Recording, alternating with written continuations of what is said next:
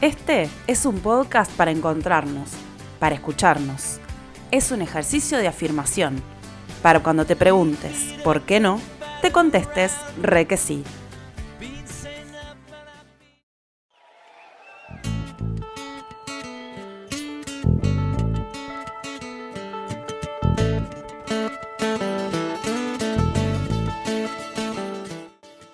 Traer a la conciencia lo que estaba oculto y ordenar. Hacer que vuelva a fluir esa energía potente. Sistemas, resonancia y movimiento. Lugares, amor y sanar. Un método que nos permite experimentar el amor que es expansivo y que incluye. Constelaciones familiares. Un viaje con Julio Klatniev. Bueno, gracias a vos primero por invitarme. Sí, eh, creo que es una, una, herramienta muy buena. Creo que es como la clave de, de, las constelaciones que tiene que ver con los lugares, con el lugar que uno ocupa y con el lugar que uno tiene o siente que tiene. Las constelaciones son un método, son una herramienta y que atrás de la herramienta que ya voy a ir contando, tienen, tienen una, una filosofía. Para, para, darte como una cuestión así como, como muy grande, hay una frase que yo creo que, que resume bastante y que es algo que, que dijo Bert Hellinger, que es la persona que desarrolló esto. Él dijo, primero viene el orden y después viene el amor. Si en un sistema no hay orden, no puede fluir el amor. Entonces muchas veces lo que, en lo que ayudan las constelaciones es en reconocer dónde está el desorden, qué lugar estamos ocupando, porque lo hacemos por amor, porque tampoco lo hacemos por otra cosa, pero ocupamos un lugar en el sistema familiar que le es funcional al sistema familiar nos ha sido funcional a nosotros en nuestra vida hasta un cierto punto. Y en un cierto punto nos queda incómodo ese lugar, porque ya no somos niños, porque empezamos a ser adultos o ya somos adultos hace un tiempo, y nos empezamos a dar cuenta que actuando desde, desde un lugar que era funcional a nuestra historia y a, nuestra, a nuestros, como incluso valores adquiridos. Cuando la vida llama a un cambio, bueno, ese lugar no es, pero estamos ahí eh, como agarrado como garrapata, ¿viste? Claro, vos debes encontrarte con mucha gente que te habla de, de, que, de como que sintió el momento, o, ¿no? Como, hay gente, no sé, me imagino yo, ¿no? Llega ese no, porque siento que, no sé, que hay algo que está raro en mí, o necesito solucionar esto, o necesito, como es un método, ¿no? Pero la gente que viene por primera vez debe venir con esto de un poco de, de incertidumbre, a ver qué, qué, qué pasa, qué, qué, con qué viene muchas veces, ¿Cuál, cuáles son las cosas que a veces te, te levantan así la palanca para decir, voy a ir hasta ahí a ver qué me puede decir Julio. Esa, esa es, un, es, una buena, es una buena pregunta esa, ¿sabes? Porque yo creo que son diferentes cosas, pero sí es cierto que mm, a veces las personas llegan o llegamos a una constelación cuando ya lo otro no funcionó. Es como tipo, y por acá no, por acá no, por acá no, y voy a la constelación. Y en ese sentido también me parece que es interesante desmitificar un poquito a la constelación. Mucha gente, mucha gente me dice, no, yo tengo miedo de constelar. Tengo miedo de constelar. Y, y es muy curioso porque a veces sale algo que no, que, que no es de una gravedad para nada extrema, pero que implica a veces que uno lleva un sentimiento que no es propio de tristeza o de angustia o de miedo, que uno lo lleva por amor. Y cuando lo ves y podés conectar con esa emoción y podés conectar con, esa, con ese sentimiento y te das cuenta de quién lo tomaste y podés soltarlo, las personas se sienten tan livianas. Y lo curioso es que a mí lo que me llama la atención cuando la gente dice tengo miedo de constelar, es mucho peor cuando ese sentimiento como agarrado que tenés, en realidad lo llevas en el café con leche de todos los días, cuando te tomás el colectivo, y parecería que eso no te da miedo, porque está ahí escondido, pero lo llevas con vos. Entonces, digamos, en los casos más, un poquito más extremos, donde, donde hay mucho más sufrimiento, sí, eso a veces es como una bomba de tiempo, ¿viste? Entonces es como, te da miedo ver de qué trata, pero no te da miedo llevarla. claro. Eh, em, y yo creo que en ese sentido las constelaciones eh, ayudan a como desarmar el entramado que protege ciertas, eh, ciertas maneras de relacionarse y ciertos lugares que han sido vitales para la supervivencia de un sistema, puede ser un sistema familiar o de un sistema de trabajo o de una empresa, pero que son enriedos que ya no sirven más, sobre todo. Eh, entonces, en ese sentido, creo que son muy efectivas y muy, muy reveladoras, porque esto sí, y creo que también es parte de por qué la gente le tiene miedo a las constelaciones. Porque aborda, digamos, el, el tocar esos temas de una manera que, digamos, no es lineal ni necesariamente racional. Va por otros lados, por el lado de la imaginación, por el lado de la sensación, por el lado de lo que le pasa a las personas cuando están involucradas como representantes en una constelación. Entonces, sí, sí, es cierto, no, no, no es un trabajo lineal y no es un trabajo, digamos, de una racionalidad lógica así, A más 1 más 1 es igual a 2. Puede ser 1 más 1 es igual a 184, 1 más 1 es menos 32 o 1 más 1 es 2. Puede ser. Bueno, eh, digamos, tradicionalmente las constelaciones familiares son grupales. También se puede trabajar con la misma filosofía y parte del método de forma individual, ¿no? Y ahora con pandemia es mucho más lo individual que lo grupal.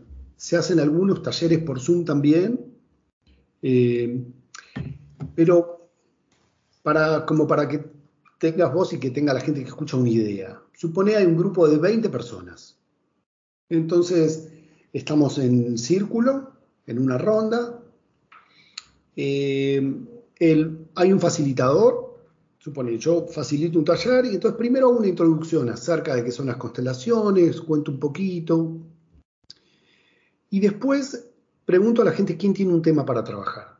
Entonces la gente levanta la mano, dice, bueno, yo tengo un tema, no sé, con mi trabajo, yo tengo un tema de pareja, yo tengo un tema con, con una hija, etcétera. Mira, yo no estoy haciendo ahora grupales por la pandemia y todo, pero participé en uno justo cuando se abrió un poquito acá en Buenos Aires y no iba hace mucho. Dije, cada tanto voy porque es muy interesante lo que aprendes también como representante.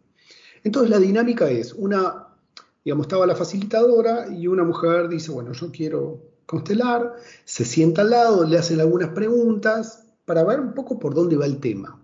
Entonces, el facilitador, en base a lo que vos escuchás de la persona y en base a una cierta hipótesis que podés tener acerca de dónde puede llegar a estar el enriedo, propones algo. Y entonces le propones que elija a alguien para ella. En este caso, le elegí a alguien para vos y a alguien para tu hija.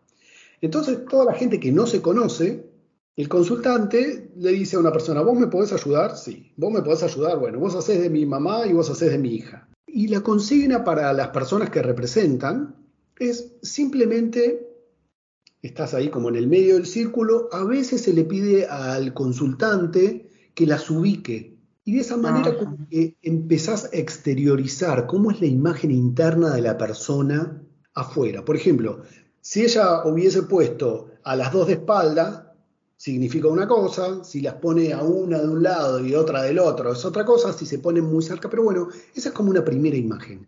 Y a partir de ahí se les pide a los representantes que primero que sientan, como que no hagan el primer movimiento que sientan, no lo haga, que lo esperen un poquito, y el segundo o el tercer movimiento que sientan, que lo expresen. A veces las personas se quedan congeladas, duras. A veces directamente tipo, se enfrentan. Otras veces se rechazan. En este caso, la que hacía de mamá como que la perseguía y la que hacía de hija hacía así, se tapaba los oídos y se escapaba. Y la mujer dice, eso es exacto lo que hace mi hija en casa. Entonces, entonces, bueno, ahí la facilitadora le pregunta y le empieza a preguntar y no sé qué, y digamos lo que, lo que sucede en lo que llamamos el campo, que es esa ronda donde están adentro, la facilitadora empezó a preguntar sobre su relación con su propia mamá. Y a partir de ahí empezaron a salir cosas. Entonces le dijo, elegí a alguien para tu mamá.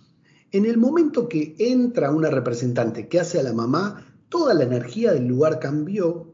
Obviamente, la mujer que era de consultante empezó a estar en relación con su madre y la niña se soltó las manos de los oídos porque se liberó de algo que no era de ella. Y la mujer no solo que se liberó a ella de ese lugar de estar persiguiendo a su hija, después hubo como un movimiento como de cercanía. No me acuerdo exactamente qué fue lo que pasó, tampoco importa, pero el punto es, mientras esta mujer, la clienta, como le llamamos, no está en relación con eso que le pasó con su propia mamá, lo va a transferir a su hija y su hija lo va a mostrar como síntoma. En el momento que entra en contacto con su asunto, la hija se libera. Y ella obviamente también se libera. Entonces, digamos, esto es lo que puede pasar en una constelación. Te doy un ejemplo de un montón de situaciones. Y acá es donde uno dice, pero bueno, es magia, ¿qué es? ¿No? Pasa. Esa es la pregunta clave. Esa es la pregunta clave, es cierto. Yo tengo, te podría decir que no tengo una sola respuesta para eso y la respuesta principal es no sé qué es lo que sucede. Y lo interesante también es que, mira que yo hice una formación de tres años y después hice entrenamiento con una mujer que, era, que es excelente, que es María de los Hoyos, que ella tiene como setenta y pico de años, y ella decía, yo no sé qué es lo que pasa ahí, pero si acá al lado mío se siente un pitufo, todos los que están en la ronda son azules yo te diría que esa explicación de por qué no creo que tenga una sola respuesta y que sea lineal. Yo te puedo contar lo que yo experimento y lo que yo siento con respecto a eso. Eh, por un lado, creo que nosotros podemos ser hermanos, tíos, padres, abuelos, puede que sí, puede que no, pero todos somos hijos. Todos somos hijos. Entonces, como hijos, todos somos parte de un engranaje de un sistema familiar. Y por una cuestión de resonancia, lo que uno experimenta como hijo, también lo puede entender a otro. Y siempre que te llaman para representar, siempre el tema que hay tiene que ver con tu propia vida. Entonces yo creo que la resonancia, eso que llamamos resonancia, como algo que vibra en una determinada frecuencia. Por ejemplo, si vos tenés, no sé, una guitarra en, una, en un cuarto, ¿no? Y en el mismo cuarto, en la otra punta, tenés una guitarra y haces sonar unas cuerdas, la otra por resonancia se va a mover, porque las frecuencias tienen una similitud, entonces se mueve por resonancia.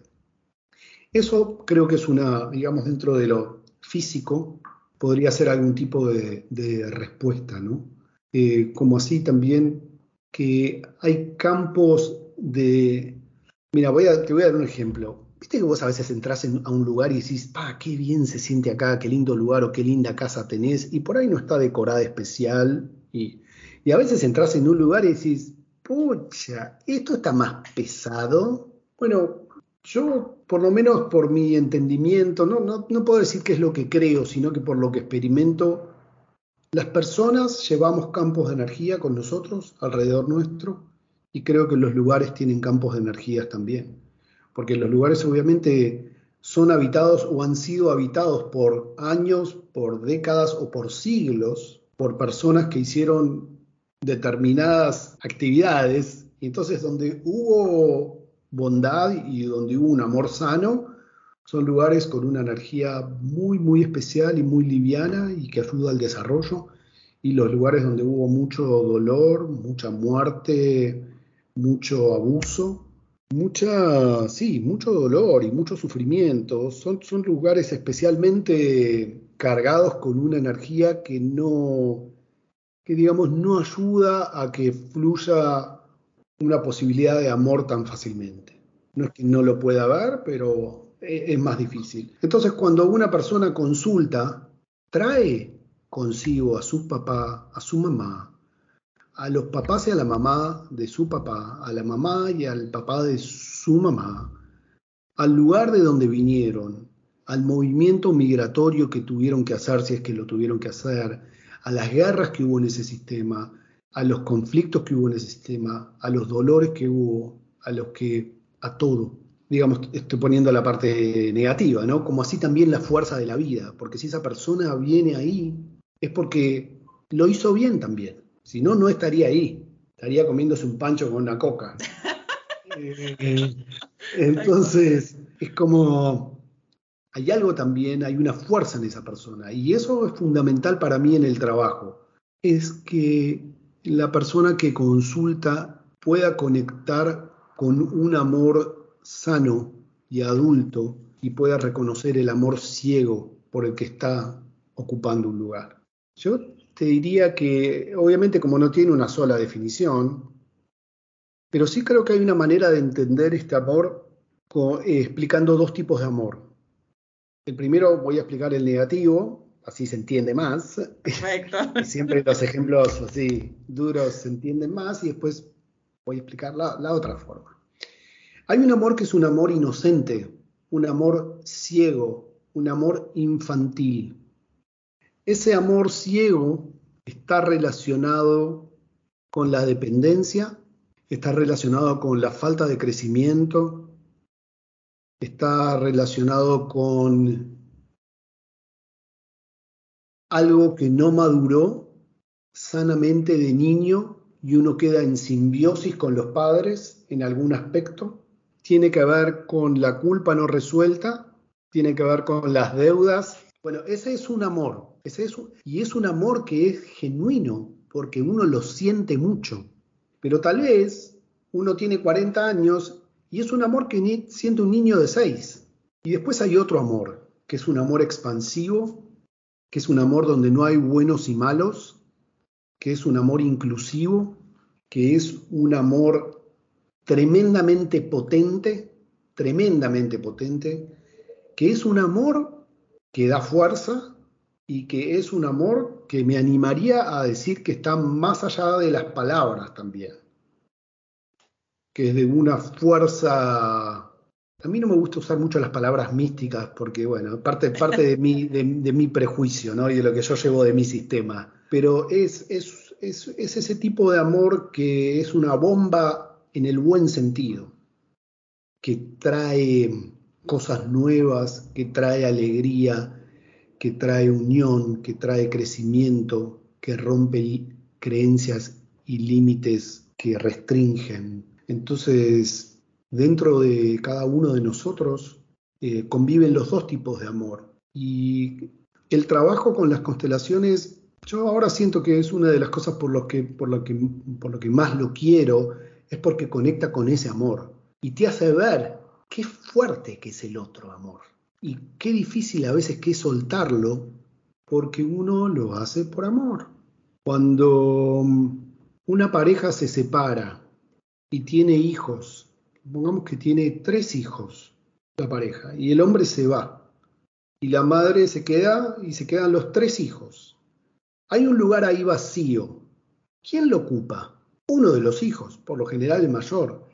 Lo hace por amor, por amor de niño, porque uno quiere cuidar a la mamá, porque uno quiere salvar a la mamá, o porque mamá lo pide.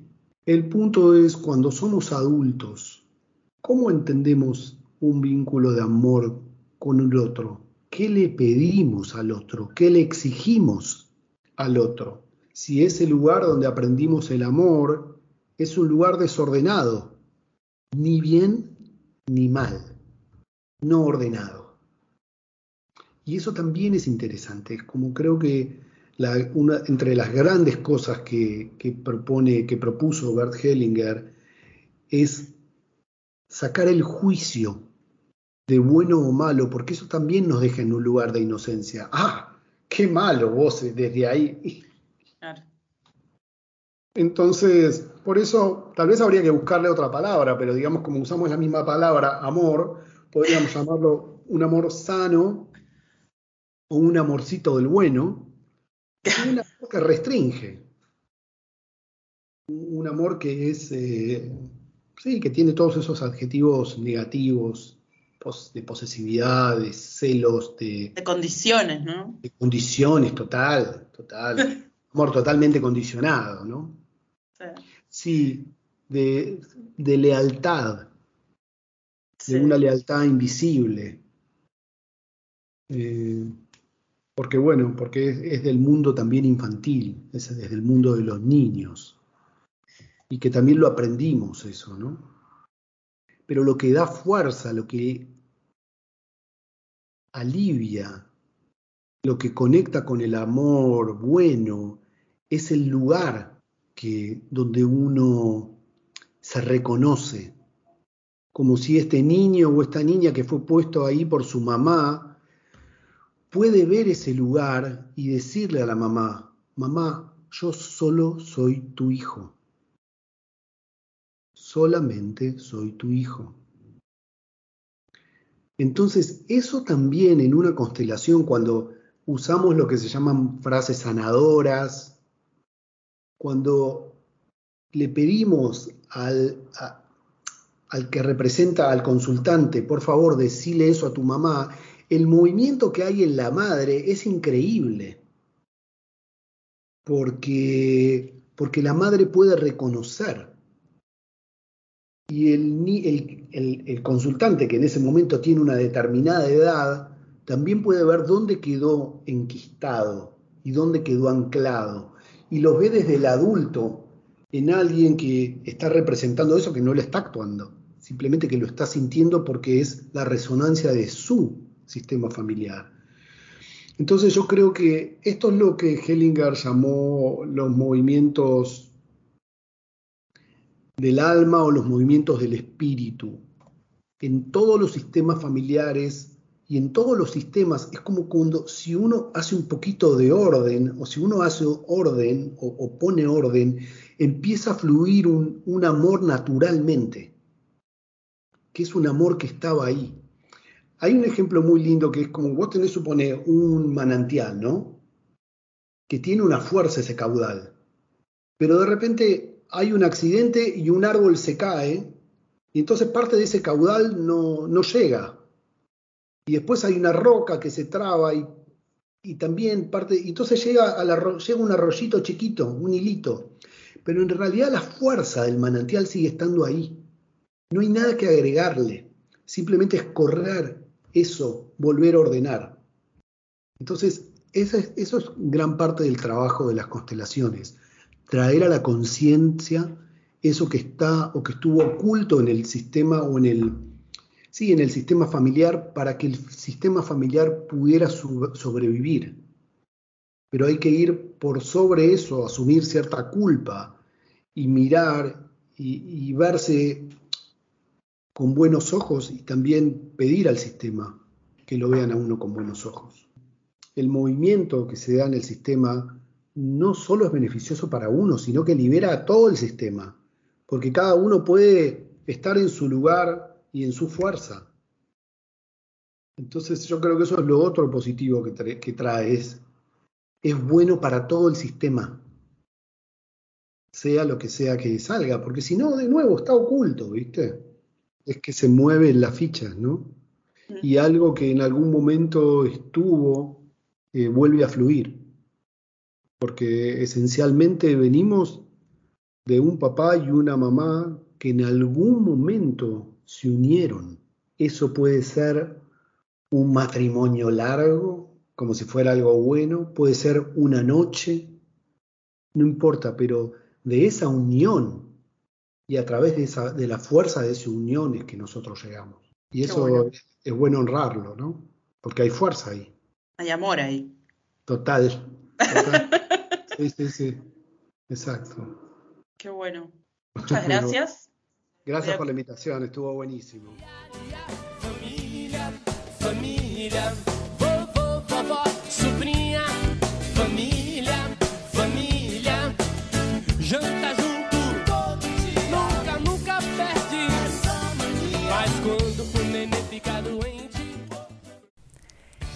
Y llegamos al final de este episodio.